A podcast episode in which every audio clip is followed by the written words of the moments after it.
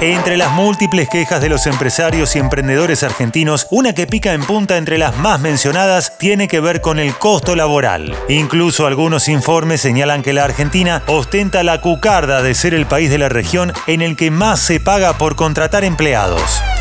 La cocarda es el símbolo que lo distingue.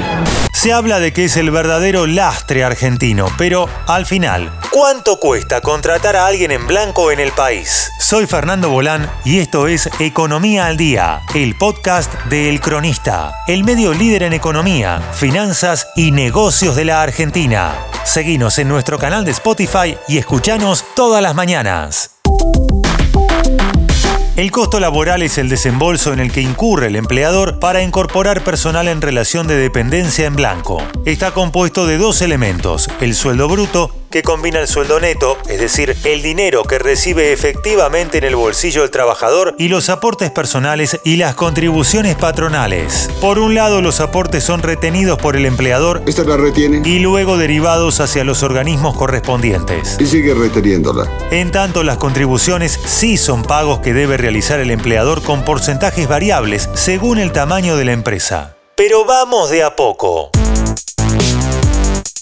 Nuevas alícuotas. La ley número 27.541 de Solidaridad Social y Reactivación Productiva en el marco de la emergencia pública sancionada en diciembre de 2019 modificó las alícuotas de las contribuciones patronales. Antes de eso, se establecía que tanto para grandes empresas como para pymes hubiera una convergencia de un 19,5% para 2022. No obstante, la nueva legislación marcó una alícuota del 20,4% para empleadores del sector privado cuya actividad en el sector servicios o comercio, entre comillas. siempre que sus ventas totales anuales superen los límites para la categorización como empresa mediana tramo 2. Esto es un promedio en los últimos tres ejercicios de 940 millones 220 mil pesos para servicios y de 3.698 millones 270 mil pesos para comercio.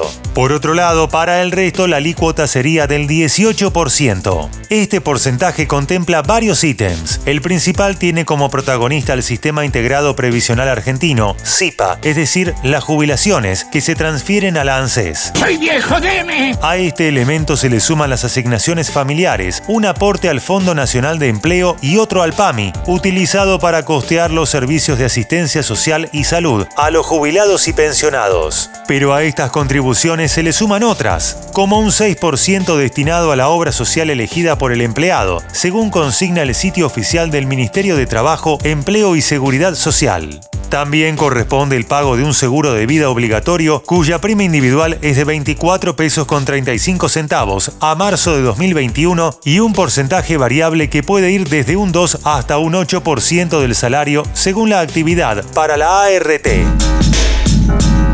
Costo argentino.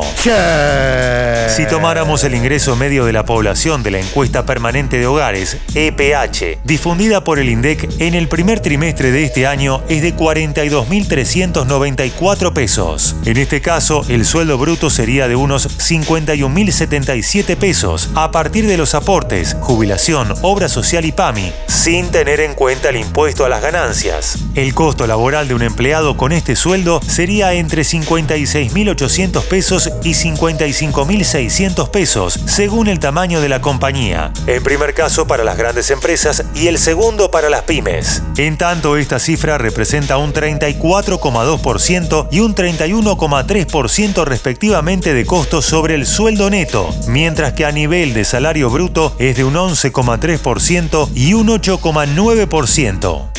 Queda claro, tener empleados en blanco en la Argentina no es nada fácil. No hay trabajo malo, lo malo es tener que trabajar. Soy Fernando Bolán y esto es Economía al Día, el podcast de El Cronista. Seguinos en nuestro canal de Spotify y escuchanos todas las mañanas. Coordinación periodística Sebastián de Toma. Producción Rodrigo Martínez y SBP Consultora. Marketing Mariana Susanich. Nos pueden encontrar en todas las redes sociales, hasta en TikTok. Y si les gustó el podcast, pueden recomendarlo a sus amistades. Hasta la próxima.